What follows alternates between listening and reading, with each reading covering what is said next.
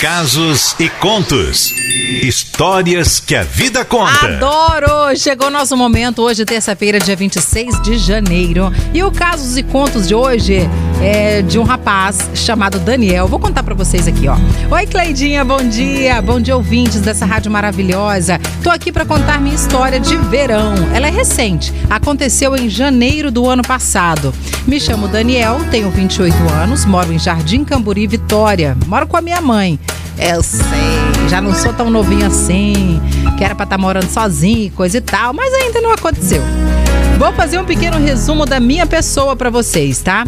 Comecei a fazer psicologia e no terceiro período decidi parar, pois não era aquilo que eu queria, sabe? Minha mãe foi contra, mas aceitou na condição de eu não parar de estudar, que eu fizesse qualquer outro curso. Então, escolhi fazer gastronomia, mesmo não sabendo nem fazer um ovo frito. Na metade do curso, quis parar de novo, mas minha mãe não deixou, dizendo que eu tinha que terminar alguma coisa na vida. E ela estava certa, porque nem os livros que eu começava a ler eu terminava. Então, decidi por ela terminar o curso e ainda bem que eu fiz isso, gente, porque minha vida mudou completamente. Nos finais de semana, lá estava eu testando as receitas que aprendia durante a semana e o povo lá de casa estava gostando, viu? Comecei a gostar também, inclusive do curso. Quando terminei o curso, mesmo minha mãe insistindo para eu procurar um estágio no restaurante e tal, eu preferi fazer outro curso, agora de sushi man. Agora eu quero aprender outra coisa. E também concluí com louvor esse curso, viu? Daí fui à procura de emprego. Comecei a trabalhar claro que lavando pratos, né, num restaurante chique aqui de Vitória, mas tudo é aprendizado. Me esforcei para ser o melhor lavador de pratos, sempre lembrando o chefe dos cursos que eu havia feito. Até que um dia o subchefe passou mal e me colocaram no lugar dele. E como a vida é feita de oportunidades, ah, Cleidinha, não deixei essa passar não, tá? Fiz o meu melhor, com respeito pelos outros cozinheiros, sempre perguntando o chefe se era por ali mesmo e tal, porque, claro, eu não ia mudar a receita do cara, né? Apenas fazer o mais parecido com os pratos dele. E né que eu consegui impressionar o chefe recebendo muitos elogios até dos frequentadores do restaurante. Muito bacana esse momento na minha vida. Por coincidência do destino, se é que isso existe, né? Nessa mesma noite havia um chefe que só trabalha embarcado no navio luxuoso e estava ficando é, e estava precisando, na verdade, de um subchefe. Aí ele me convidou para uma aventura ficar cozinhando no navio por 30 dias. E é aí, Cleidinha, que entra a minha história de verão. Agora que vocês vão ver, ó. Lá vai eu viver essa experiência de ficar embarcado por 30 dias. Janeirão, verãozão, repleto de pessoas bonitas e exigentes também. Afinal, era um negócio luxuoso, sabe? Que experiência, Cleide. Graças a Deus eu consegui fazer o meu melhor. Não decepcionei ninguém. Tirando as vezes que eu tentava dançar na cozinha, né? A galera caía matando, dizendo que era melhor eu cozinhar e coisa e tal. Resumindo minha história de vida, até aqui, né? Porque ainda tenho muito que viver. Depois disso, resolvi me aventurar pelo mundo, sempre embarcado e nas folgas voltava para casa de mamãe. Na verdade, Cleidinha, volto para casa sempre para poder agradecer a minha amada mãe por não desistir de mim. E aquilo que ela falou de eu começar uma coisa e não terminar, mexe demais comigo até hoje. Então, sempre que termino uma viagem, parece que para fechar com chave de ouro eu preciso voltar para casa para pedir a sua bênção para a próxima viagem.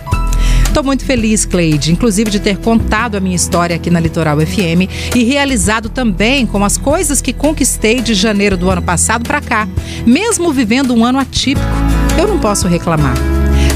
A música que marcou meu verão é uma que, quando tocava no navio, gente, eu dançava lá na cozinha. Dançava mal, mas eu dançava. Toca aí pra gente, Cleidinha. Alô? Tudo bem? Aham. Tá pensando que eu sou o quê? Sempre que eu quero não tá disponível Se eu abrir minha agenda pra tu ver mina de azer Eu gosto até dessa louca, mas tá brincando comigo. Ela rebola gostoso, isso aqui já deu pra você. Oi, te liguei, deve estar ocupadinho. Tudo bem, tá com outro contatinho. Te liguei, deve estar ocupadinho. Tudo bem, tá com outro contatinho. E quem mandou você brincar? Tu foi sentar em outro lugar, certo, certo, certo. Quem mandou você brincar? Tu foi sentar em outro lugar.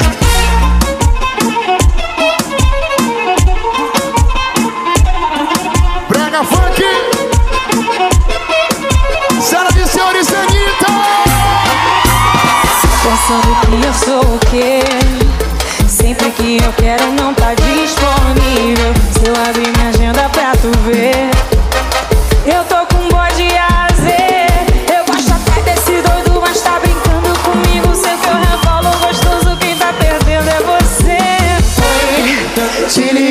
deve tá ocupadinho. Tudo bem, tô com outro contadinho. Te liguei, deve tá ocupadinho.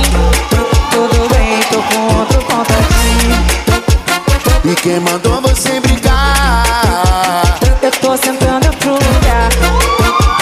E quem mandou você brincar?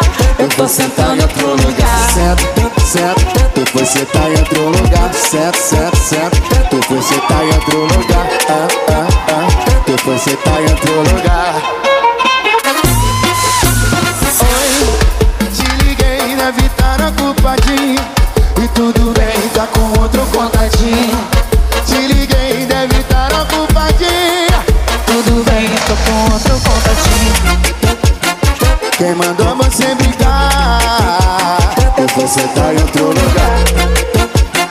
Quem mandou você brigar? Eu tô sentando em outro lugar. Certo, certo, certo, certo, certo, certo.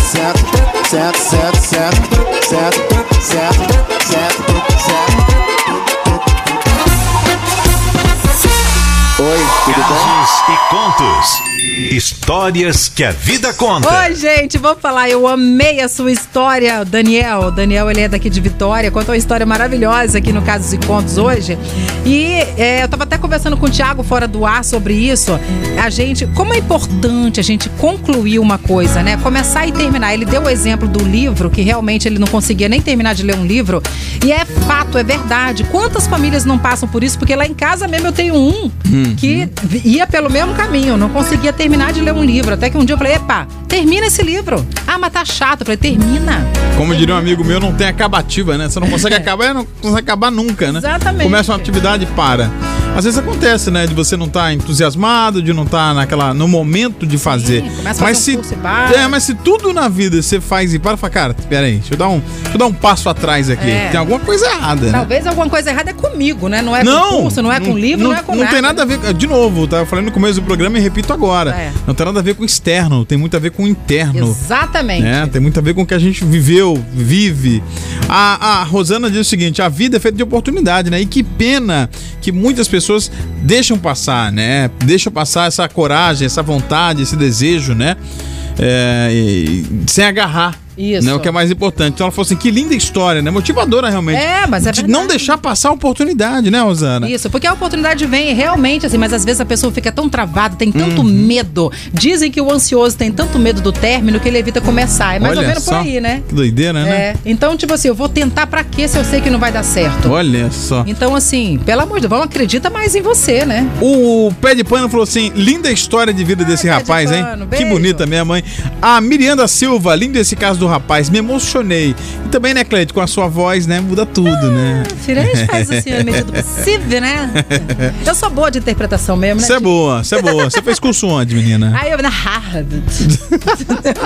Gente, ó, quem não ouviu a história pode entrar nas nossas redes sociais que tá tudinho lá. tá Legal, tá lá. Acessa aí, litoralfm.com.br também que tá por lá. Exatamente. Agora, detalhe, hein? Ah. Tem uma história, quer dividir com a gente, quer contar, quer que a sua história seja contada na voz de Cleide Costa Longa? É. Então, manda pra fez 999-46-3013. É, fez é, interpretação. Intensivão, né? Intensivão Mentira, gente, não fiz nada disso. Ah, O segredo de uma boa leitura é você ler.